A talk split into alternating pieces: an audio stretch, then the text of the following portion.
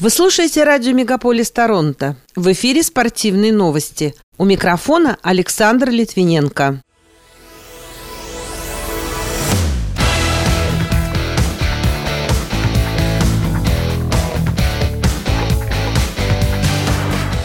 Борьба за имидж и призовые продолжается в канадской футбольной сборной перед стартом чемпионата мира в Катаре. Хоккейный клуб «Оттава Сенаторс» обыграл Филадельфию. Канадец Эрик Стал провел 1300-й матч в Национальной хоккейной лиге. Сборная России по боксу планирует принять участие в международном турнире в январе. И еще одна российская спортсменка сменила спортивное гражданство.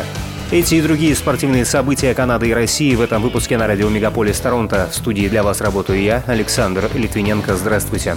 Пока сборная Канады готовится к чемпионату мира по футболу, в куларах идет затяжная борьба за права на имидж игроков и призовые деньги. Данный вопрос стал предметом разногласий между Canada Soccer и мужской сборной в преддверии мирового первенства в Катаре, который стартует 20 ноября. Недавно ассоциация заключила договор со звездным игроком Альфонсо Дэвисом, согласно которому нападающий Мюнхенской Баварии будет получать отчисления от продаж своей джерси. Условия сделки не разглашаются, но известно, что аналогичные соглашения будут предложены игрокам мужской и женской команд. По словам экспертов, это сложный вопрос, отвлекающий внимание от первого за 36 лет выхода Канады на чемпионат мира по футболу.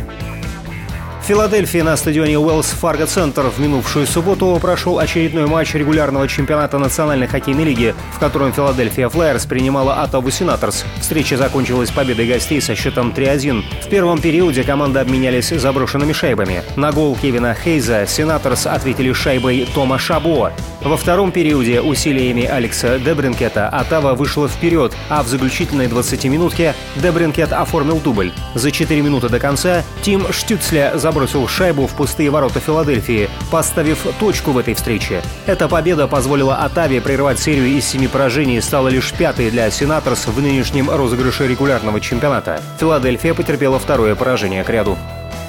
Нападающий Флориды Пантерс канадец Эрик Стаал провел 1300-й матч в Национальной хоккейной лиге, приняв участие в игре регулярного чемпионата против Каролины Харрикейнз. Игра в итоге закончилась со счетом 3-0 в пользу Пантерс. 38-летний форвард стал 64-м игроком в истории лиги, достигшим этой отметки. Стаал также является единоличным лидером по количеству проведенных матчей среди действующих игроков. Кроме того, в игре приняли участие братья Эрика, защитник Флориды Марк Стаал и нападающий Каролины Джордан Гордон. Это первый случай с 2016 года, когда трое братьев Стаал встретились на одном льду.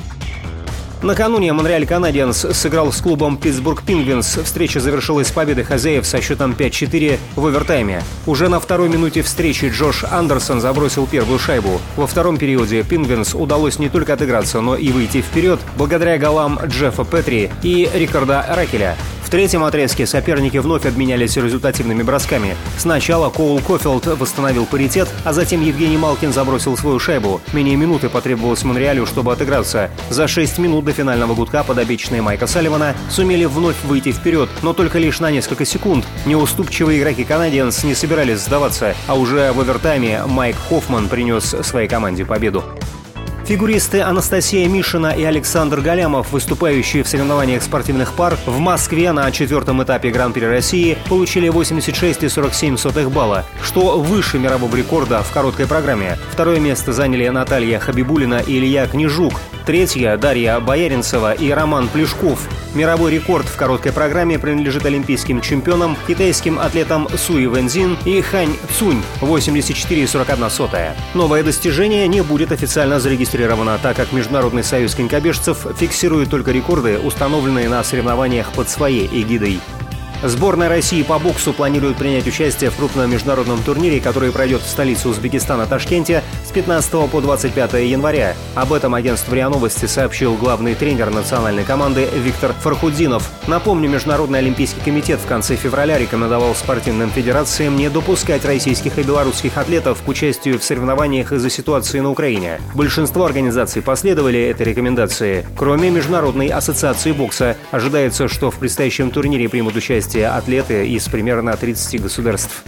Российская гимнастка Вера Туголукова сменила спортивное гражданство. Со следующего сезона 14-летняя спортсменка будет выступать за Кипр. Как пишет сайт Ленту.ру, Туголукова завоевала 4 медали, одна из которых золотая на международных спортивных играх «Дети Азии» в текущем году. 7 ноября стало известно, что двукратная чемпионка мира среди юниоров Анастасия Симакова также намерена сменить спортивное гражданство. Для этого еще летом она переехала в Нюрнберг и на сегодняшний день является обладательницей паспорта Германии.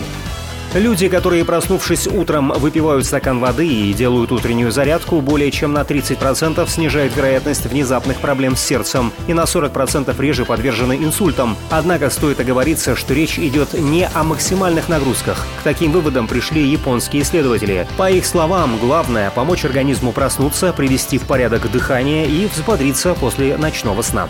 Пока это все основные спортивные события на радио Мегаполис Торонто. С ними вас знакомил Александр Литвиненко. Берегите себя и поддерживайте здоровый образ жизни.